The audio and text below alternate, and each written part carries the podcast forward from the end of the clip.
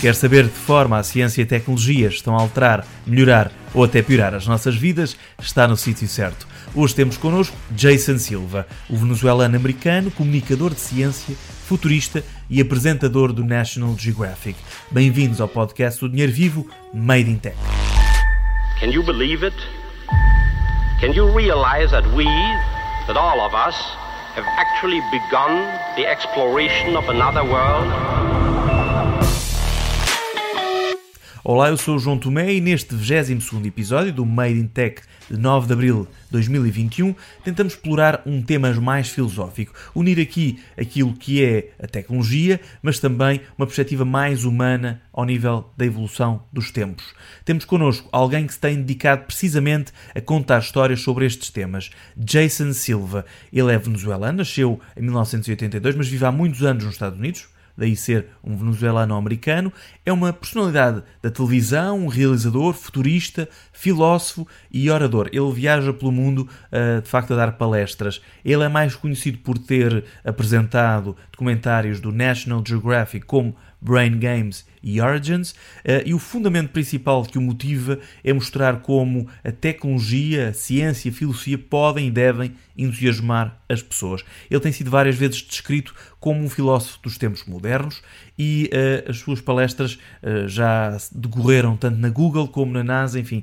num sem número de entidades. Com ele falamos sobre alguns temas que preocupam a humanidade hoje em dia, o impacto da tecnologia no ser humano e também projetar o futuro, onde é que o ser humano, até o ser humano, neste caso o ser sintético, pode surgir com a evolução da tecnologia, o que é que ele, esse ser sintético uh, deve ser, por onde é que essa tecnologia poderá ser, se pode ser um ser com direitos próprios, vai decidir pelos humanos ou não, enfim, são perspectivas interessantes que não só o Jason Silva uh, tem falado ao longo dos últimos tempos, mas também um autor que gostávamos de ter e ainda não tivemos ter, a oportunidade de ter, tem falado, que é o Yuval Noah Harari, filósofo, historiador e que eh, fala precisamente sobre o cérebro humano atual, que ainda é semelhante ou igual mesmo aos tempos de pré-história e da Idade da Pedra, e com o futuro, com as próximas décadas de evolução tecnológica, isso pode mudar. De facto, podemos finalmente ter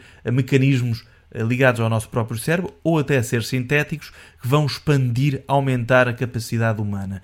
E com isso vêm vários temas uh, distópicos ou utópicos, como soante as perspectivas sobre como a tecnologia pode influenciar para o bem ou para o mal. Neste caso, Jason Silva tem uma perspectiva até mais otimista e positiva do que alguns pensadores, e é com ele que vamos, de facto, abordar estes temas muito interessantes da sociedade atual. Também falamos uh, ligeiramente, ele não gosta de temas políticos, mas falamos ligeiramente sobre uh, movimentos como o, o movimento Me Too, os movimentos políticos mais aguerridos, a divisão uh, da sociedade na era digital. Falamos destes temas também com ele. Introduções à parte, segue então a entrevista com Jason Silva. Uh, thank you so much for uh, coming to our podcast. Uh, where does our podcast find you? I'm currently in uh, upstate New York visiting my mother. Uh, it's your home there? Um, no, my um, my residence is in Miami, Florida, but mm-hmm. um, at least pre-COVID, I'm very much a nomad. So I give uh, speeches and lectures and conferences all over the world. And uh, for the past maybe eight years, I've been very much on the road, everywhere from Dubai to London to Amsterdam to South Africa to Australia. So my my my home is the world. But then COVID obviously showed slowed things down, and uh, over the past year. I did spend a few months in Amsterdam and a few weeks in Iceland, and the rest of the time I was in the US, just kind of waiting for the storm to pass. For what I check on your Instagram, you are a, a nature guy. You want you like to be in close uh, contact with nature. Uh, is that a good way, even to meditate, to think on things in an, a, a different perspective? Really. Yeah, it's interesting because I make a lot of videos about technology and innovation and creativity, but um, I, I I find that I can think more clearly when I have no distractions. So you know, my view is that nature can provide a, a, a, space of inner inner quietude, of stillness, mm-hmm. where there can be no distractions, and I'm more easily able to, I guess, get into a meditative state or a meditative trance from which ideas flow more easily. Mm-hmm. Um, but it's at the same time, you know, I, I, I do take my my phone and my music speaker and all the tools, the technological tools that I need to enhance my experience of nature.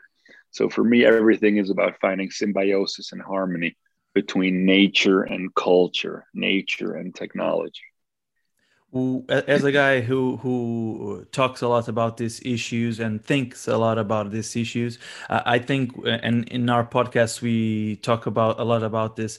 Uh, we are living in a, of course uh, technology era digital era but it's very important to think society in a more uh, out of uh, technology part uh, way, uh, like a philosopher. Really, uh, I have I've done a talk with some re- uh, researchers that sometimes they it, it, it tells me that it is important. Uh, philosophers are more important now than, for example, 20, 30 years ago, because things are changing so much. Mm. Um, do, do, you agree yeah. with this? Yeah, um, definitely. I mean, I think what what I appreciate always about philosophy is that philosophers are, are sort of contending with the human experience. Um, the, the branch of philosophy that usually interests me is phenomenology, which is the the the, the, the branch of philosophy that's interested in mapping again our inner experience, our inner life. And again, because our inner life interfaces with the outside world, then the study of phenomenology is also the study of our relationship with the environment, our relationship with other people, our relationship with technology. And particularly speaking of technology, because things are changing so fast technologically, we live we live in this exponential age. Things like Moore's law that govern the speed at which technology compounds on its own progress. And we have, you know, a, a, decade worth of progress every month, it seems. Um, we need more than ever to grapple with the implications of this disjointment, right? Because mm-hmm. as uh, Edward O. Wilson said, we have uh, Paleolithic brains, medieval laws, and godlike technology. So we're not really in congruence. We're advancing so fast, but our brains are struggling to keep up. So we really need to contend with the issues raised and, and, and find ways of, of, of, of reconciling, adjusting, adapting, all these things that need to happen because the train has left the station when it comes to technological change. But how the human condition is affected and wraps itself around those transformations is really where philosophy comes in. I think uh, it's very interesting to think about how uh, small cell phones, smartphones, uh, create a cyborg of us uh, because we have uh, so much technology in our pockets right now. Of course, now it's also in our wrists.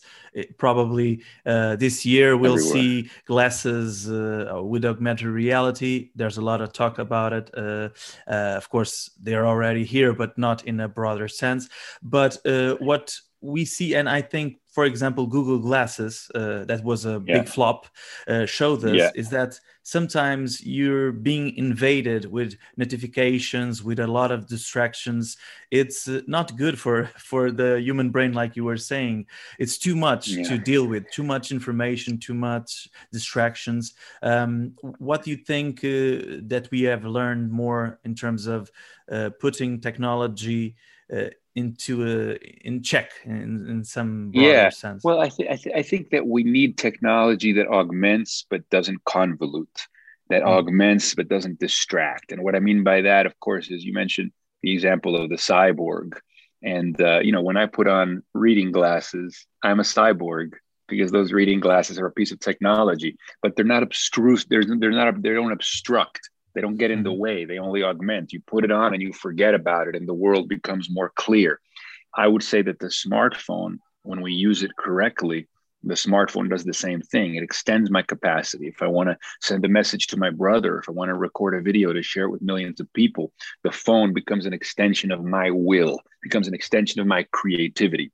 But I also have to be mindful because the phone has many features. It has more features than I could ever harness, right? And mm-hmm. so what would happen is if I don't if I'm not mindful about the notification and then I have 50 apps you know, including four social media apps and then like text messages and then WhatsApp and then Signal and then Telegram. And if the notifications are on and all those things, then I could be recording a video to you and get 30 interruptions from other apps that want my attention. So my view again is like, how do I, how do I, uh, I guess, adjust the settings to the degree that I can of the tools that I use so that they enhance, but they don't distract. And, and I'm very mindful, but maybe a lot of people aren't so mindful. It, it, in the way, it's not so different from using food to nourish our bodies or using food to make ourselves obese. There's a degree of personal responsibility that goes into figuring out what are the best protocols and procedures and best practices to use the tool in a way that en- enhances but doesn't distract, if that makes sense. Perfect sense. Yeah. Uh, of course, we talk a lot about uh, Facebook uh, these days uh, because yeah. not only yeah. of privacy, but on uh, uh, yeah. also the way that some studies show that probably Facebook, not only Facebook, but social media in a whole, as a whole, is changing a little bit societies uh, putting the focus it's like gamification you are awarded when you react and you react more it's human uh, nature of course you react more yeah. when things are more uh, you don't agree rewarding. with that yeah yeah rewarding yeah you oh, don't yeah. agree you you are more uh, enraged. right, that's true. Uh, that's there's true. a lot. There's some studies uh, on that, and of course, Facebook reacts. That's that's human nature for decades uh, polarization is is growing. But of, of course they are changing some things. Even last week they changed uh, the way that uh, uh pages uh, don't allow for example comments. They didn't allow that, cha- that, that chance but now is is available. So i think they don't admit it but they are changing a little bit. What do you think about the social media yeah, well, I think I, I think I think eh, eh, as Marshall McLuhan, the philosopher, said, you know, you build the tools and then the tools build you. We build the tools and the tools build us. And I think what most people don't realize is that everything that we create we have then a circular relationship with you know? What we create creates us. What we design designs us. There's a branch of, of design called ontological design which extends this idea further. It basically says that everything we design in the world is designing us from the inside out in turn. And that circular relationship really is a hallmark of the idea of feedback loops. There are always feedback loops. Again what we do feeds back into who we are. So if you think of social media um, uh, the articles that you hit like on, for example, that tells the algorithm that you respond more to that, and then it gives you more of that, and in a way, it becomes like a slot machine or a casino. Mm-hmm. Everything that gives you a dopamine squirt, everything that feeds your confirmation bias, everything that enrages you can be weaponized against you to create then a, like a reality tunnel or a filter bubble that then locks you into like basically a virtual reality that starts to splinter off from the mainstream. And that's why it feeds uh, extremism and conspiratorial thinking. And exactly, these are the unintended consequences of social media, but they're also, in a way, the unintended consequences of all technology, right? When you have a hammer, everything looks like a nail, you know, is another one of those favorite quotes. And so, because it, rather than these being like unintended consequences, I think we need to have a more holistic approach when we develop tools and technologies that says, okay, what are all the ways in which this is going to transform behavior? Right? Yeah, a hammer is good for hammering nails, but when you have a hammer in your hand, everything looks like a nail. You know, a gun may be used important for a police officer, but the problem is when you have a gun in your hand, everything looks like a target. When you have a gun in your hand, your set of options changes, and therefore the possibilities power. that you, have more explore, power, right? Yeah, correct. Mm-hmm. But but it's in a way, in a way, design itself has agency when people say guns don't kill people, people kill people. I'm like, well, that's not really true because the gun has agency. The gun changes the agency of the person and transform the possibility space of that person. Without that gun, the person can't kill in the very same way. And so our tools have consequential transformative actions hmm. in, in, in the possibility space of a person. And so we build the tool and the tool builds us. And I think it's something that I, I, just think we need to be more mindful of it. I'm, I'm, not I'm not saying we need to ban things or we need to stop designing or stop innovating. I'm not saying that at all. I'm just saying we need to be smarter, more sophisticated in playing out the scenarios, uh, and, and then decide if like this is something we want to bring into the world or not. Of course, and we've seen, I think we've seen more digital literacy. We, we call it like that. People are now more people are more aware of the effects that social media have have on their behavior. But it's not whole the whole people uh, of course uh, there's a lot of talk of states tar- trying to put measures in place of course even platforms putting measures in place of course we've seen this battle between apple more focused on privacy and facebook that doesn't want the opt-in No. uh, Yeah. option to for people to uh, allow them to Right. track them do, Right. do you think the measures of course this is a, an ecosystem uh, people will evolve uh, and deal better with social media as long as the they the the, the I time mean- passes but do you think measures Well, can be I- I- important Yeah, sure. I mean, look, I, I'm an optimist, so I want to believe that we will make the adjustments necessary eh,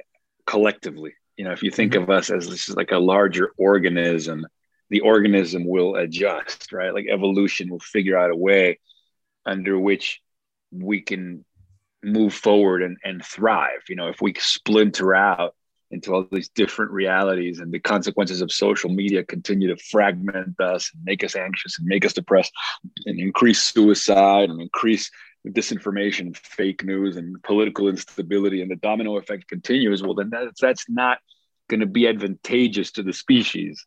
So I, I hope natural selection also plays out in technology and innovation um, large scale on an hmm. individual scale well it's up to each and every one of us right to be mindful and lead by example and those that hold the levers of power you know should be ethical one would hope Hmm. I'm very interesting to hear uh, your thoughts on wonder and discovery. Of course, you are a wonder kid in terms of the, the things that you you like. Yeah. You like wonder, the things that wonder us, and of course, nature does Yeah. it, but also technology. Uh, what do you Yeah. think is the importance of storytelling in the technology landscape today? Of storytelling to Yeah. put these products more aware of people, their their consequences, of course. Uh, the, is Yeah, storytelling yeah. also evolving in some way to put these technologies more? yeah. yeah well i mean yeah because i, I mean i believe that storytelling is, is is is it's through storytelling that we make sense of the world that we make sense of reality right? Even that we make sense of ourselves. The story you tell yourself about yourself becomes your orienting principle. It becomes your compass. It becomes your map. And so because we're a storytelling animal eh, sort of everything is em- embedded in the story right and so and, and in a way technologies you can create a story around the usage of a technology, but sometimes the, the design of the technology has a story inscribed in it. Mhm. Right. Like I would almost argue that the that the the iPhone has a story. The story is connectivity, the story is wireless, you know, the story is be in touch from anywhere you are. I mean, these are stories that are just embedded in a communication device called the iPhone. But then Apple's campaigns, Apple's brand, Apple's marketing can can refine the story, can embellish the story, can can steer the narrative, can can add a layer of of of, of usage possibilities that maybe uh, initially didn't uh, see within the product itself in terms of its physical instantiation. And so, for sure, and, and, I think I, think saw that when Steve Jobs uh, presented the iPhone for the first time. There were a lot of Correct. critics that didn't saw what the the possibilities there. and and he was a master storyteller. I mean, he was a master storyteller that used to be celebrated for something called the reality distortion field.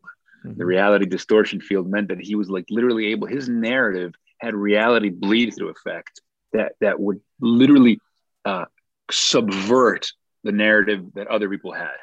Like his narrative even subverted objective ideas that we had about what was possible with technology. He distorted that and brought you under his spell, like a shaman. Mhm. If, he was a visionary in, in some sense. uh, That's right. In that sense. That's right. That's right. In, Yeah. in, in terms of storytelling, do you think even the way you tell stories, of course, uh, you became popular because of traditional programs, but now you're more popular, for, for example, on Yeah. social media, on these platforms. Uh, Yeah. The storytelling is different in those mediums, of course, uh, more traditional, more Um, yeah. More definitely. I, I mean, that, that's this, a... this types is more uh, close to people, more yeah. direct, probably. Yeah, the, the, they use a phrase. Um, they talk about. Uh, I guess the medium is the message. Is what is what exactly. Is what, yeah what um in journalism Marshall we, Marshall Marshall McLuhan said. It, it is, yeah. yeah. Internally, we, we learn a lot that uh, that uh, phrase really, and it's very true. And so and so, you know, in a way, traditional television um, has its own frameworks, its own sort of uh, physical real estate. You know, the mm-hmm. minute or the hour long, and the commercial breaks, and so it, it sort of has forged a format and a style that informs the content. Internet has a lot more freedom. iPhone has a lot more freedom. I can film anywhere at any time. There's no preset length, there's no preset limit, there's no really set of best practices, although some have emerged. But for me, my own style has evolved alongside the iPhone. You know, wide angle video, 4K video, a microphone with perfect audio in the middle of nowhere, Wi-Fi connectivity to upload. I mean, it just it stretches and and and expands the the capacity of my storytelling, especially because my experience, my again, my phenomenology, my inner life is informed by my exterior surroundings. So the more varied my exterior surroundings, the more flexibility I have of where I am, the more the more depth and range of content will will emerge. And so I uh, my storytelling has definitely been informed by new technologies and I'm excited to, to continue that process in, in even in terms of what you're doing do you focus for example direct communication on social media and more uh, produced and more worked videos in some way for example youtube? How do you divide your types of communication nowadays? Sure. So there's some there's some videos that are more produced. I call them the shots of awe Mm-hmm. exploring different themes and that's a combination of my stream of consciousness but then we illustrate with visual stock footage music. Those are more produced. I also have live streaming that i do on instagram and facebook where i just go live and communicate with my audience. Um, that's really fun uh, sometimes I work with brands, and so a brand might want a specifically produced video on a specific theme. They might want semi-scripted, just an outline, or just me doing it in my voice.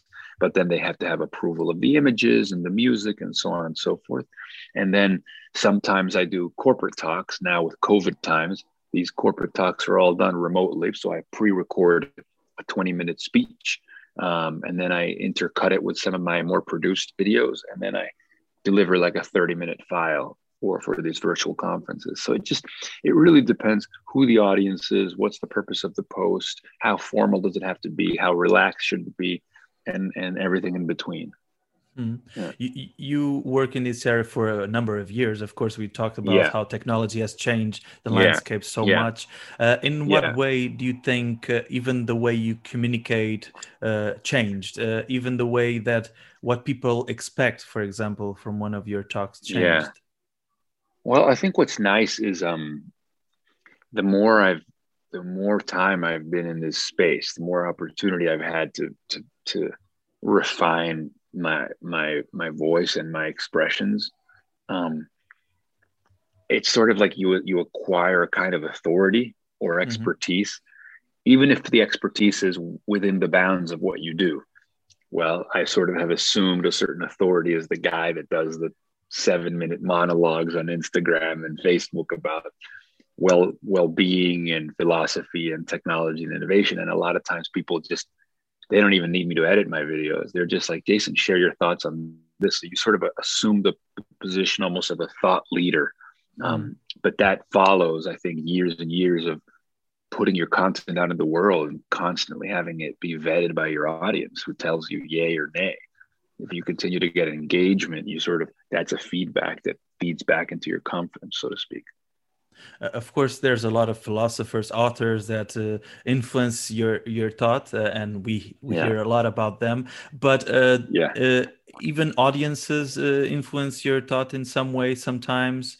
And how do you keep up with information nowadays to to have the best information the best technology information? Yeah. Well i, I like to i like to keep up with um, obviously I look at things like like Twitter and the news just like once a day, but for more like in depth um, analysis of the human experience and sometimes our relationship with technology and sometimes just our relationship with hmm, well pretty much every aspect of human culture uh, is probably a publication called aeon magazine a-e-o-n Mm-hmm. Aeon Magazine uh, usually engages academics like philosophers of mind or anthropologists or psychologists, other experts in their fields, and asks them to write an article that's more accessible to mainstream audiences about the nature of the work they do. Mm-hmm. Um, but but they're still very very much in depth, and, and I find that to me, Aeon provides just a regular fountain of inspiration and and and kind of like um, long reads, you might say, like in-depth engagement with fascinating subject matter that that I can then bring back to my reflections uh, on of society and culture and technology it's it's interesting i've checked it out and it's interesting really. Um yeah. if give I, I would like to talk to you about human consciousness. You you you talk in the beginning that uh, we have a prehistoric uh, uh, brain really uh, with techno- yeah. new technology and we as humans pass information to other humans. And that's how we evolve. That's how, how we construct yeah. these societies. But uh, do you think uh, what do you think of, of the human brain nowadays and in terms of technology becoming a little bit more eh, or influence influencing more the human brain we there's a lot of talk about Elon Musk with Neuralink trying to put chips inside the brains to give more cap- capacity to brains. What do you think about it? Yeah well look um, the brain is a mystery. I mean in some ways we've mapped it better than ever with fMRI scans, and we're increasingly looking at the, I guess you might say, the inner workings of our lived experience. But the brain is also responsible for everything we built in the world, right? Like the, the, the world shaped by humans is you might think of it as the spillover of the human brain like literally our imagination spills out from the mind so when i think of the mind and the brain i don't just look at the organ I look at everything that surrounds us that we've created. Exactly. We, in a sense, we live we live inside our own brains and we live inside our own minds. And we've been virtualizing the world and actualizing the imagination, and and we're surrounded by our own imagination increasingly. So that's the ways in which we've expanded our mind, so to speak. Now, when we start going into brain machine interfaces, well, that's an example of the brain creating an object in the world, in this case, the Neuralink, and then using that object to insert it back into itself to expand its own capacities. So it's it's sort of recursive, is really what it is, like a hall of mirrors, or like when you plug a camera into the television and then aim it at the television, mm-hmm. and it mm-hmm. creates like an infinite, infinite recursive loop. Um, yeah. That's kind of what we're doing. You know, I think that's one analogy to look at what the brain is doing with itself as it expands its own capacities retroactively. Exactly. And in a way, it's a little bit scary, of course, for what does sure. that mean? Uh, where do human brain starts and synthetic brain starts? It's an era that we totally. we don't know where where it's going really, right? Sure, but I mean, I think hundred thousand years ago in the savannas of Africa, we didn't know where we were going when we set out to explore. When we uh, got on those ships and left Europe to go to the New World, we didn't know where we were going I think it's just part of our part of our destiny to take off to places and spaces and possibilities that we're not sure of, but we go anyway. Of course, and it's a part of being human, trying to evolve, going uh, answer questions, really. And that's right. And with that, uh, let's go to space because uh, even the human brain, it's for what we know unique as we know it. Of course, there's a lot of chance of there's being aliens out there but we haven't found them. There's completely um, uh, non uh, with non with uh, with without life planets out there completely void. Um, and earth is unique in that sense and of course humans in earth are unique in that and even be, between animals. What do you think on the broader sense of humans in in the broader sense of the universe or how unique do you think we are really you know it's um contemplating the universe uh, implies contemplating a, a, level of vastness that uh, takes your breath away. I mean, it's it's yeah. dizzying. It's it, is, uh, yeah. it causes a kind of existential vertigo, um, and it's because you're you know especially when you look at like the the pale blue dot uh, or that image of Carl Sagan of the sunbeam with the little little micro little dot thing. That's yeah. Earth, like suspend a, a mote of dust suspended in a sunbeam. I mean, I just everything we are, everything you've ever thought of, everybody that's ever lived happened on that mote of sun sun of dust suspended in a sunbeam. So. I, I, I would love almost more than anything else to know what else is out there and for there to be something out there that can talk back with an explanation with a story exactly. you know? Um, i feel like the desire to know that uh, runs so deep that it's almost agitating incomplete in the face of that mystery. And do i think there's intelligent life out there? Yes. Do we have any evidence for it? No is it frustrating? Incredibly. but it keeps you going, keeps humanity going, trying to yes. find it. Yes, we have to. We have to. And, and I think it's uh, the next chapter. Chapter. You, as a human, you think of yourself and uh, the meaning of life. How I do I get? How did I get here? Uh, what is my mission? What am I doing here for? Normally, normally that that's consciousness that gives us that right but yeah. when you see the broader well, universe I think, I think in a way in a way in a way question yeah hmm. yeah i mean I, I would say that that the mystery of and of the vastness uh, is, is is is bound up in the intensity with which my videos scream out into the void Mm. You know, I, I would say that a lot of the things that I record are, are not just addressing an audience of humans on the other side of the screen, although that's real. But my videos are also addressing the void, the emptiness. They are mm. trying to, through through the act of articulation, render in the ineffable into something real.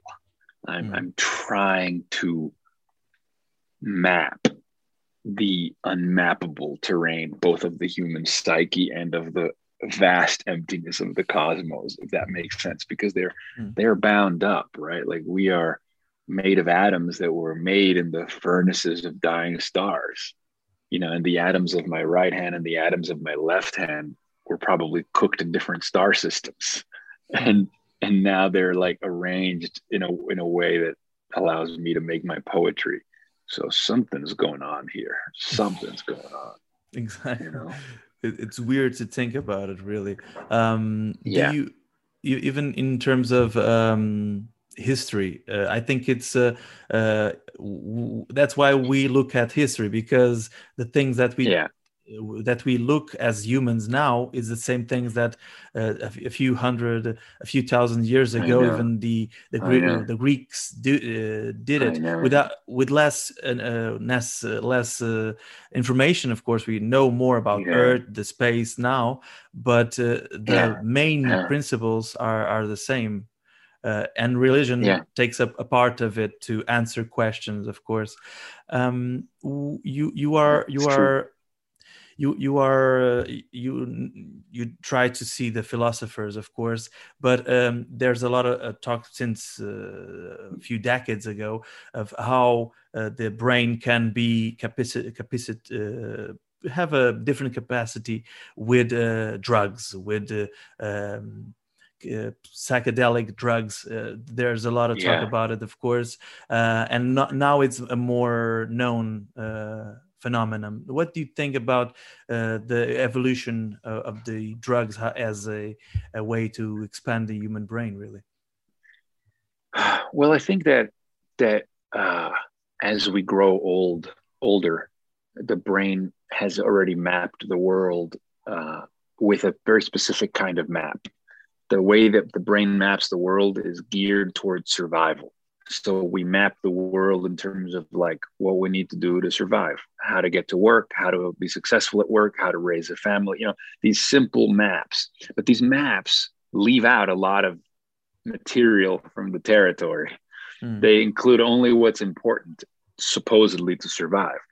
But they leave a lot missing um, mm. And I think what happens to many people is they get so caught up in those maps, so locked in those maps. And then if they've had trauma or disappointment or loss, now their maps include trauma and disappointment and loss. And so they're stuck inside these maps and they're seeing the world through a map of like survive and work and loss and, and all these disappointments that you need an experience that literally erases your maps mm-hmm. temporarily. And what psychedelics seem to be uniquely able to do is that for a period of five or six hours, they create what's called a pivotal mental state.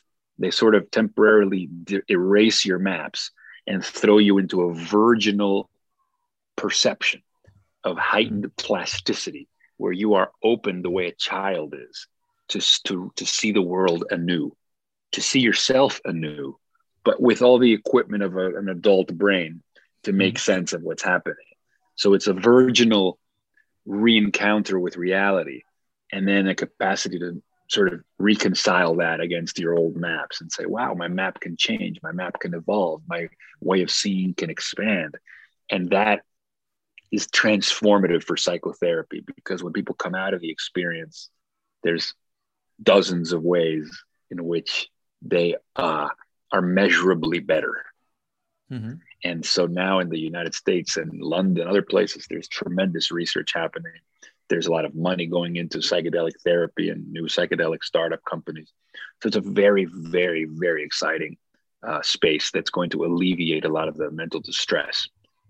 800,000 people that commit suicide every year. That's more than the people that die from armed conflict and natural disasters combined.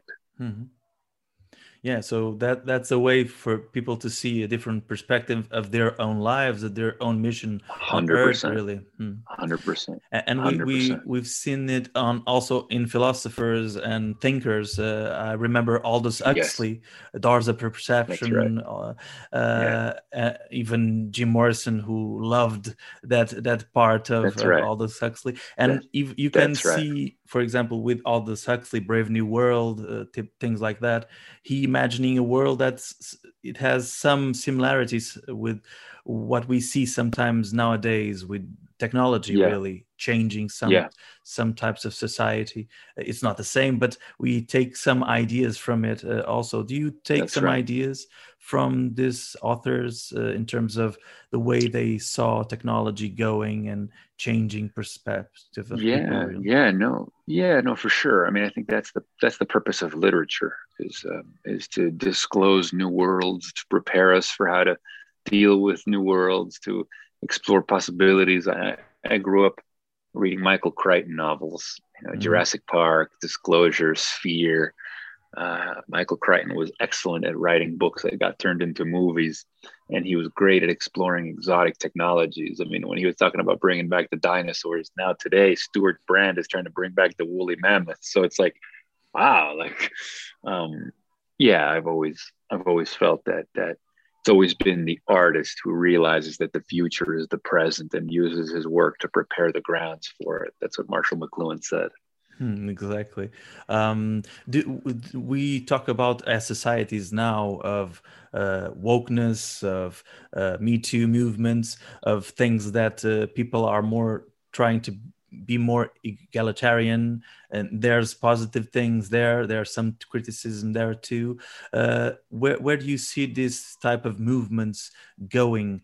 Uh, there's that polarization is there too more right more left. Uh, where do you see the polarization there in terms of uh, um, ways of customs yeah well i think i think what, what's interesting is um, I stay away from politics because it's mm-hmm. such a constant ping pong um, I think what happens is uh, a, a, social movement emerges in response to a perceived injustice, mm-hmm. but then there's a tendon there's a tendency to overcorrect, and so you know if a, if a, if a group uh, sort of develops an agenda that's related to social justice, that's a legitimate thing, right? Because there's a perceived injustice that they want to correct. But then what starts with good intentions can then occasionally like over correct so that it acquires some of the illiberal qualities that they are supposedly fighting against, mm-hmm. if that makes sense. Makes sense, um, yeah. And, and and and I will leave it at that because I feel like you can't really win with nuance in this conversation. Exactly yeah it's nuance i think uh, social media what gives it takes sometimes takes us its nuances. Because for example when we had blogs we expand a, a point of view more broadly uh, and now with social media things are more fast quick. It's the titles it's the narratives it's the bubbles yeah. uh, and sometimes people exactly. don't see the nuances there right?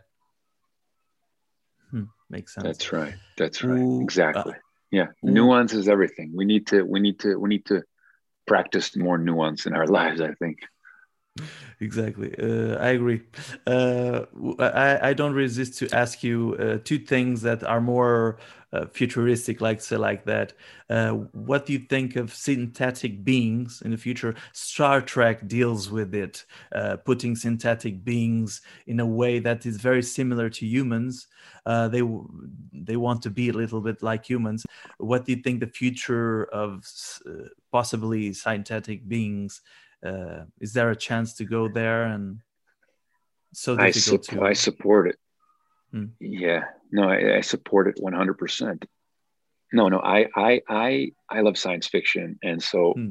synthetic beings potentially like non-biological minds you know something that allows us to transcend entropy so that we don't have to die of old age that would be like sign me up. Like if you can transfer down, my consciousness down, to exactly download yes. our consciousnesses to the cloud. Yes, yes. I mean, if if if we make it safe, obviously, um, but yeah, I think I think death is is the next frontier to be overcome. I hope. Hmm. There's a lot of talk also about singularity, the moment where humans can or That's right. technology can That's can right. have that's be right. better than humans. Yeah. So let, let's right. see how, how, that plays out. Uh, I, I, have exactly. another I have another question for you in terms of simulation. Even with Matrix, we uh, we saw that probably the world could be a simulation. And when you see the things that we've built already, and talking about synthetic beings, but already what we've built, uh, even the online world, it's not uh, completely remote uh, thinking that we can be living in some type of simulation.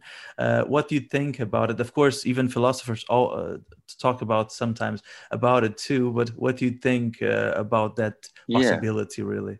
Well, I think objectively speaking, I, I don't really buy that idea. Um, but but I also think metaphorically we are in a simulation, right? Like my name is a virtual reality. Your name is a virtual reality. Portugal is a virtual reality. You know, there's no line that divides Portugal exactly. from Spain.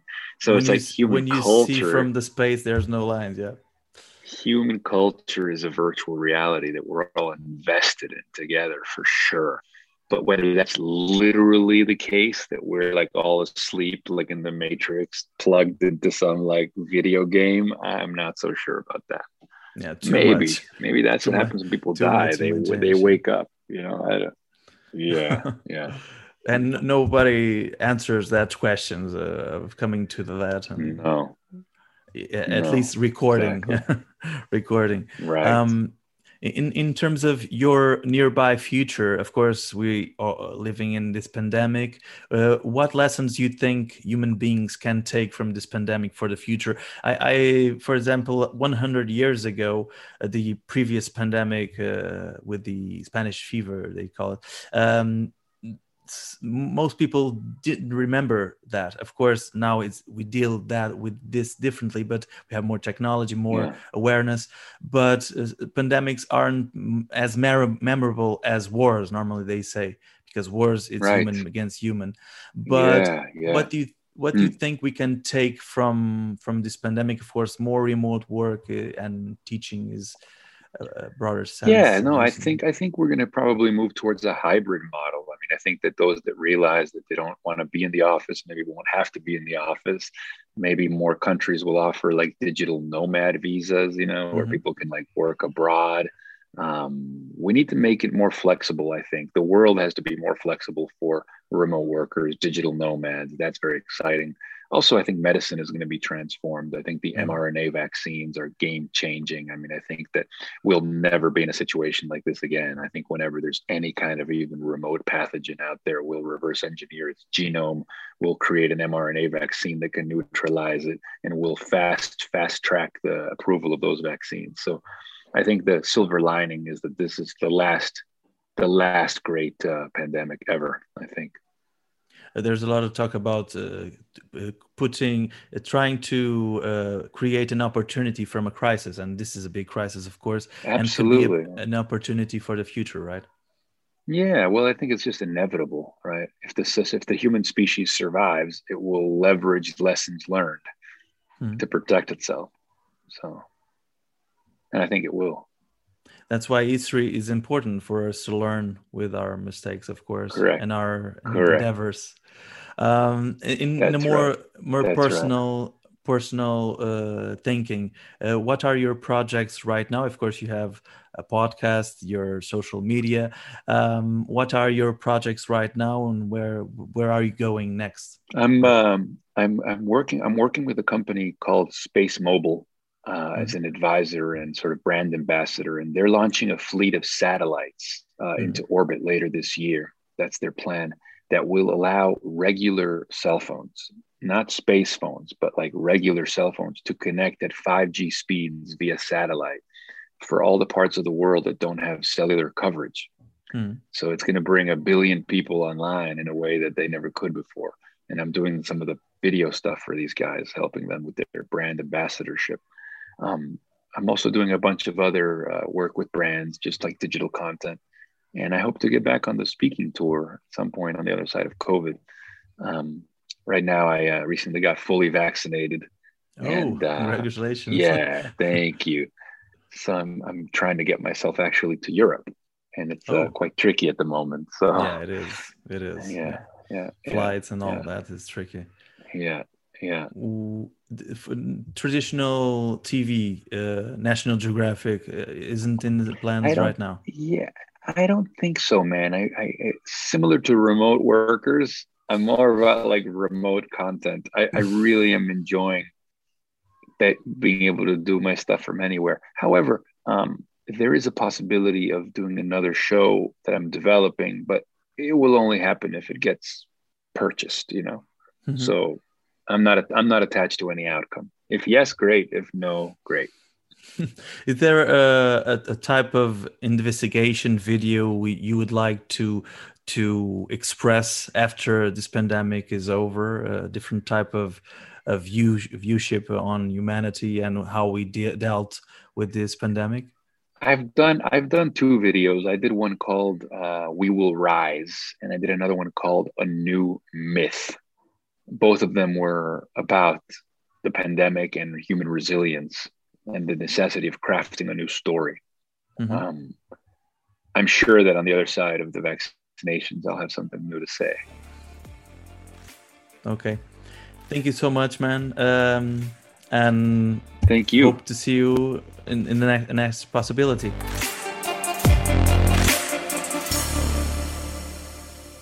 Está feito. Lembro apenas que vamos publicar, entretanto, também o resumo da Semana Tecnológica.